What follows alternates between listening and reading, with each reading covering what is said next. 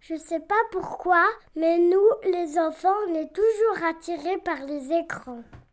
Ah, si, je sais pourquoi. Parce que les dessins animés, c'est trop cool. Et moi, j'adore les dessins animés. Mais attention, c'est pas bon pour nos yeux, d'accord les copains? Ça, il faut respecter. Alors, je vais vous lire un livre qui s'appelle Les écrans du docteur Catherine Dolto.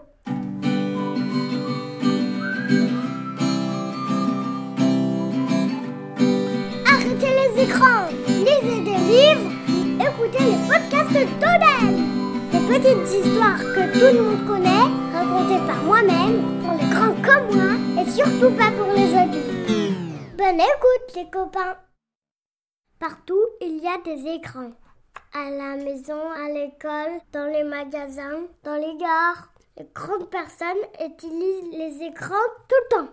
Les téléphones portables, les tablettes, les ordinateurs, les consoles de jeux, la télévision. Mais nous les petits, on n'a pas le droit de les regarder tout le temps, même si ça nous fait très très envie. Mon grand frère Yann, il a un portable et une tablette, mais il veut jamais me les prêter. Je trouve que c'est pas juste. Maman dit quand j'aurai 13 ans, j'aurai la même tablette, mais c'est dans longtemps. C'est vrai que les écrans sont très amusants à regarder. Tout bouge très vite, c'est animé, il y a plein de couleurs et on a tout le temps envie de savoir quelle nouvelle image va arriver. On n'arrive pas à les quitter des yeux. Pour les petits, il existe des tablettes spéciales où il y a des jeux inventés exprès pour eux et des petits dessins animés. Il y a aussi des jeux pour apprendre à lire, à compter. Ça peut être utile. C'est amusant. On appuie sur les boutons, on déclenche des sons, des réponses, des musiques, des petits films. On peut aussi dessiner avec le doigt ou la souris. Mais moi, ce que je préfère, c'est de dessiner avec de vrais pinceaux et de vrais feutres. Avec des vraies couleurs aussi. Et faire de la pâte à modeler. Quand mes mains sont occupées, je me sens bien. Ça me fait penser à plein de choses. Quand nos parents étaient petits, tous ces écrans n'existaient pas encore. Ils n'ont pas de chance. On se demande comment ils faisaient. Aujourd'hui, il y a trop d'écrans et c'est pas trop trop bon pour les enfants et pour les relations avec les autres. C'est triste quand on est avec une grande personne qui est tout le temps occupée avec son téléphone. C'est comme si on n'était pas ensemble.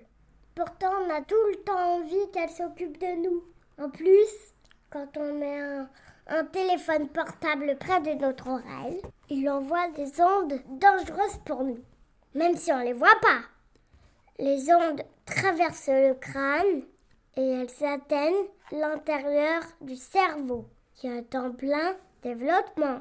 C'est pour ça qu'on n'a pas trop le droit de téléphoner avec des vrais téléphones. Pour l'écran aussi, c'est dangereux. Pour tout le monde, c'est dangereux. Il faudrait jamais téléphoner sans oreillette.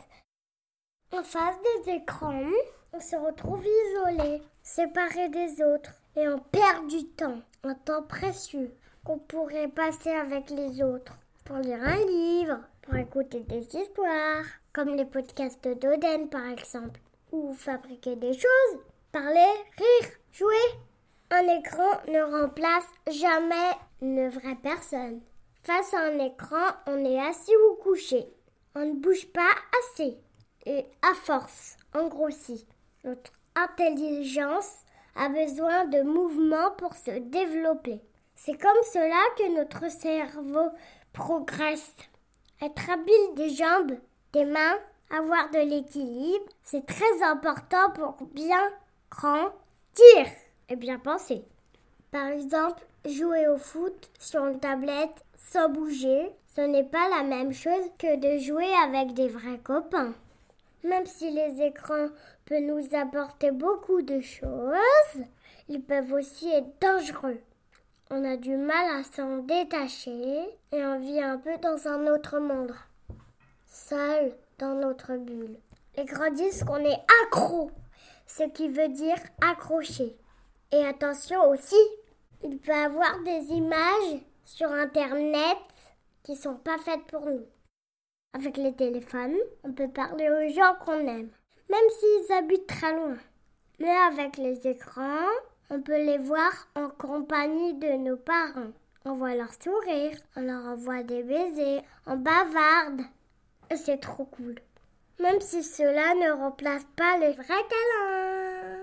À sa cage, il y a une bonne façon d'utiliser les écrans. C'est pour cela qu'il ne faut pas regarder les écrans des grands frères ou des grandes sœurs. Même si les petits réclament, les grands doivent refuser. Les écrans, c'est formidable, mais il faut les utiliser avec prudence.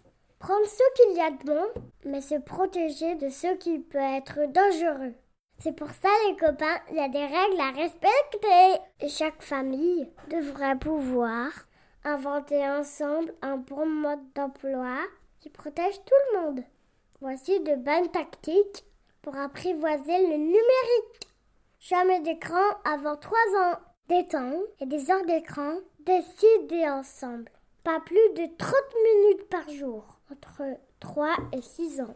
Pas de téléphone portable, sans oreillette. Jamais tout seul devant son écran, toujours une grande personne à côté. Jamais d'écran dans les chambres, dans les lits ou sous les oreillers. Pas d'écran pendant le repas, ni avant de se coucher. Choisis avec les parents ce qu'on va regarder et à partir d'une certaine heure, tous les écrans vont se coucher dans une corbeille. Pas nuit les écrans. Moi, je pense que si parfois tu es trop excité, c'est parce que tu regardes trop d'écran. Moi aussi, parfois, ça m'arrive. Et quand c'est comme ça, je me mets dans le canapé et j'écoute les podcasts d'Oden.